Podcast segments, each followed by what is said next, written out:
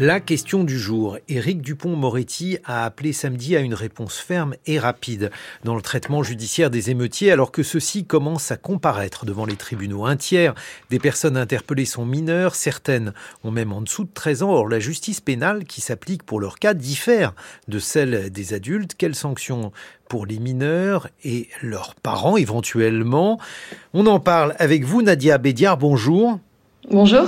Vous êtes professeur de droit à l'Université catholique de Lille, spécialiste de la justice pénale pour les mineurs. Parmi les mineurs, il y a différentes catégories d'âge. Quelles sont-elles? Comment les choses euh, se traduisent-elles pour le droit, Nadia Bédia Alors, euh, Fondamentalement, le droit pénal des mineurs euh, est axé sur un ensemble en fait de, règles spécifiques euh, qui fait la distinction euh, entre les mineurs âgés de 10 à 13 ans, de 13 à 16 ans et de 16 ans à 18 ans.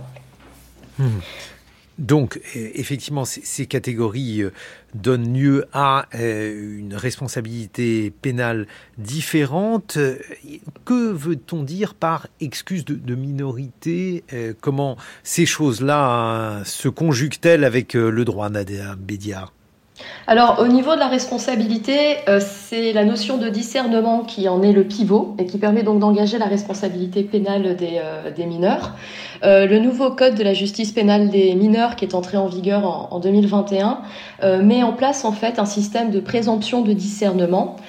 du coup, au regard d'un article préliminaire de, de ce code, les mineurs âgés de moins de 13 ans sont présumés non discernants. Mhm. Et les mineurs âgés de plus de 13 ans sont présumés discernants, c'est-à-dire ayant euh, la capacité de comprendre leurs actes et les conséquences qui, euh, qui en découlent. Mhm. Et l'excuse de, minorité, en fait, c'est un système qui euh, n'est pas nouveau, qui permet, avec un avis motivé au tribunal, d'éventuellement retirer cette excuse de minorité à la personne poursuivie, de façon à pouvoir le, le poursuivre, le condamner comme si qu'il était majeur. Et, cela se fait dans quel cas? Alors c'est pour les affaires en général euh, graves, les mhm. affaires criminelles, euh, et c'est quelque chose en fait qui est quand même euh, encadré. ce n'est pas en fait faire tomber l'excuse de minorité n'est pas quelque chose de, facile. les magistrats doivent rendre un avis particulièrement motivé pour expliquer en quoi ils décident de juger un, un mineur comme si qu'il était majeur. Et oui, parce que j'imagine qu'il faut pouvoir apprécier la maturité d'un enfant. Or, euh, mm. les magistrats n'ont probablement pas du tout le temps de le faire, surtout euh, dans ces cas, puisque euh, on, a lu qu'il y avait aujourd'hui beaucoup de mineurs en garde à vue, et j'imagine que tout cela pose un véritable problème pour ces magistrats qui doivent travailler dans un climat qui est loin de la sérénité. Ils ne peuvent pas passer beaucoup de temps sur chaque affaire, Nadia Bédia. Alors c'est vrai qu'effectivement, hein, les magistrats sont dans des situations de surcharge de travail euh, tout à fait euh, regrettables. Euh, néanmoins, ils s'appuient énormément sur les éducateurs de la protection judiciaire de la jeunesse, qui sont en fait des, professionnels de, la justice, des fonctionnaires, qui vont en fait procéder à toutes sortes d'évaluations sociales pour justement informer le magistrat sur la situation personnelle, familiale du jeune, de manière à ce que le magistrat puisse prendre une décision judiciaire euh, en toute connaissance de cause. Donc en fait, on s'appuie sur des évaluations réalisées par des éducateurs mhm. ou des psychologues en fonction en fait du profil du, jeune. Mais ça veut dire que là, concrètement, les éducateurs ont déjà eu le temps de rencontrer ces jeunes ou les rencontrer avant? Parce que si, on a affaire à des jeunes qui sont euh, parfaitement inconnus des services de police, apparemment beaucoup d'entre eux ont un casier judiciaire vierge, donc euh, on, mhm. sait peu de choses sur eux. Ah oui, c'est vrai qu'effectivement, euh, au moment de la présentation du, jeune euh, au magistrat, euh, très souvent, effectivement, il y a des, en temps de garde à vue, j'entends, il y a très peu de temps à la disposition des éducateurs qui travaillent dans les tribunaux pour pouvoir justement récupérer ces informations. Ils le font dans le cadre de ce qu'on appelle le RRSE, donc le mhm. recueil de renseignements socio-éducatifs. Et c'est vrai qu'au début de la procédure pénale, c'est la seule base dont dispose en fait le magistrat si le mineur n'est pas connu par ailleurs. Quelles sont les peines encourues par euh, ces mineurs aujourd'hui concrètement, Nadia Bédia alors il y a deux types de juridictions déjà d'une part, hein. soit euh, le mineur est jugé par le juge des enfants en chambre du conseil pour les mhm. faits relativement peu, peu graves, soit il est jugé devant le, TPE, tribunal pour enfants, voire devant la cour d'assises des mineurs s'il s'agit donc d'une affaire criminelle. Deux types de, mesures, soit euh, des mesures éducatives, nous en avons de deux types, un avertissement judiciaire mhm. ou une mesure éducative judiciaire qui est agrémentée euh, de placement, d'interdiction ou alors des peines. Et parmi les peines, nous avons euh, le stage, euh, le travail d'intérêt général pour les plus de 16 ans, euh, la confiscation de l'objet qui a servi à réaliser l'infraction. Vous avez l'amende, vous avez la prison et vous avez la détention à domicile sous surveillance électronique.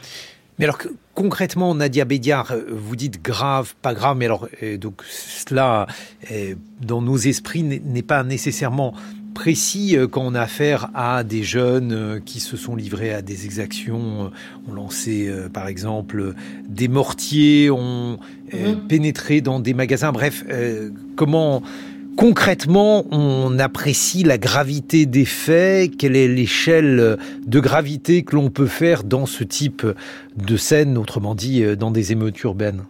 Bah, euh, effectivement, hein, tout ce qui relève de la destruction, de la dégradation, de la détérioration euh, d'un bien euh, sur la voie publique appartenant à autrui, c'est quand même en fait un délit relativement grave puisque c'est 5 ans d'emprisonnement et 75 000 euros d'amende. Mhm. Donc ça, c'est le maximum qui est prévu dans le code pénal. Ensuite, c'est au magistrat, au gré en fait de, de l'enquête, des dires, de la parole du mineur, de pouvoir en fait apprécier quel a été le rôle actif du jeune dans la commission de cette infraction en réunion. Est-ce qu'il était un peu en retrait? Est-ce qu'il était justement le leader hmm. Est-ce que c'est celui qui a cassé la vitrine? Est-ce que c'est celui qui s'est juste contenté de, prendre des objets? Est-ce que c'est celui qui a fait le guet? Enfin voilà, c'est toute une histoire en fait de contexte qui fait en fait qui est soumis à ce qu'on appelle l'appréciation euh, souveraine des juges. C'est eux qui, avec leur, euh, leur fond intérieur et les éléments objectifs dont ils disposent en matière de personnalité du jeune et des éléments objectifs liés à l'enquête de police, qui pourront en fait déterminer quelle peine euh, pourra être prononcée à l'encontre de cette personne. Et alors le nouveau code de procédure pénale permet un certain nombre de nouvelles mesures comme par exemple l'interdiction de sortie nocturne pour certains mineurs. Alors euh, l'histoire du couvre-feu, euh, qui là, euh, avec les émeutes, on parle d'un couvre-feu administratif. Mhm. ça date de 2011. Hein, C'était la loi LOPSI 2 qui l'avait mis en place. c'est parce que le couvre-feu peut aussi être décidé par le juge. Et dans ce cas, c'est un couvre-feu judiciaire. Et globalement, effectivement, on interdit à l'enfant, en fait, de, 13 à 18 ans, de ne pas être seul sur la voie publique à un horaire qui change en fonction des arrêtés municipaux et préfectoraux. Soit c'est de, euh, effectivement, 20h euh, jusqu'à 6h du matin ou 22h jusqu'à 7h du matin. Euh, ensuite, ça dépend des, contextes, puisque l'autorité locale, le maire, le préfet, effectivement, cette possibilité de restreindre la, liberté d'aller et venir en fait des personnes en vue de les protéger. Et alors, on a beaucoup parlé de la responsabilité des parents. Est-ce que les parents peuvent être appelés en responsabilité? Alors, euh, au niveau des parents, on tend de plus en plus en fait à, à, faire en sorte qu'ils assument davantage mhm. euh, leurs obligations en tant que parents. Avant, c'était pas trop le cas. Aujourd'hui, c'est vrai que c'est quelque chose qui tend à être de plus en plus euh, décrié. Hein. On se souvient tous de, de la loi Ciotti, hein, qui date de 2010 et qui visait à retirer les allocations familiales aux enfants absents à l'école, disposition qui n'existe plus aujourd'hui.